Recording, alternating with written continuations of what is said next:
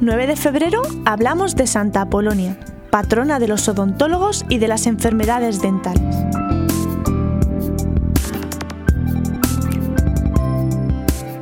En tiempos del Imperio Romano, bajo el régimen del emperador Filipo el Árabe, se llevaron a cabo persecuciones, torturas y asesinatos contra los cristianos y su religión, surgiendo así numerosos mártires entre los creyentes en Jesucristo.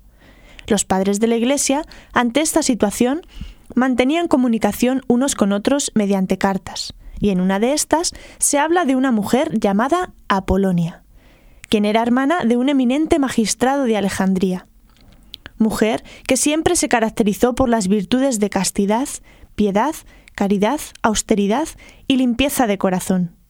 El obispo de Antioquía, Fabio, recibió una carta de parte de San Dionisio, obispo de Alejandría, donde explicaba las terribles persecuciones dadas en la ciudad de Alejandría.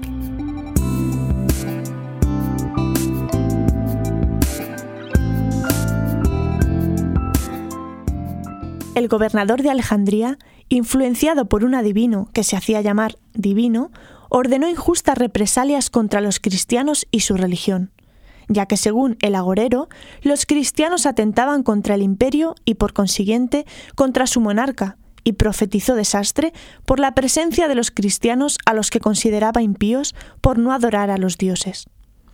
Azuzadas las turbas paganas provocaron muerte y destrucción a los cristianos que allí vivían. En una de estas pesquisas capturaron a Santa Apolonia y la sometieron a horribles torturas para que pronunciara ciertas palabras impías.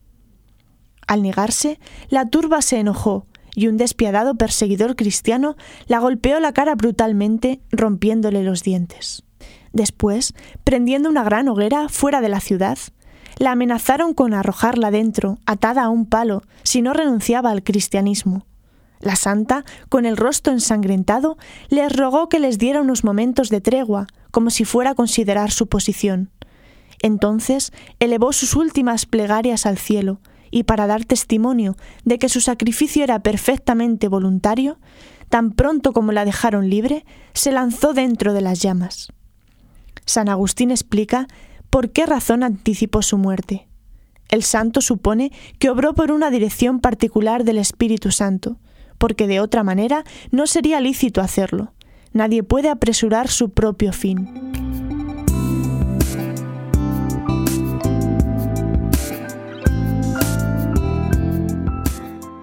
Su muerte tuvo lugar en Alejandría, Egipto, en el año 249.